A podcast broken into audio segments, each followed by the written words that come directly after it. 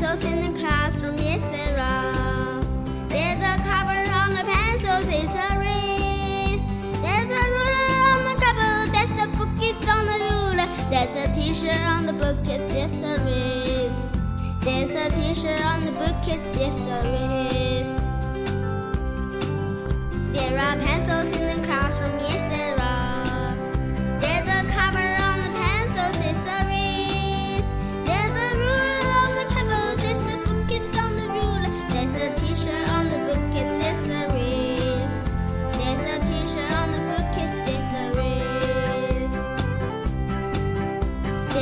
Pencils in the classroom, yes, there are. There's a cover on the pencils, it's a wreath.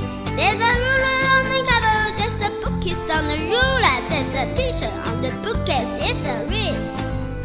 There's a t-shirt on the bookcase, it's a wreath. There are pencils in the classroom,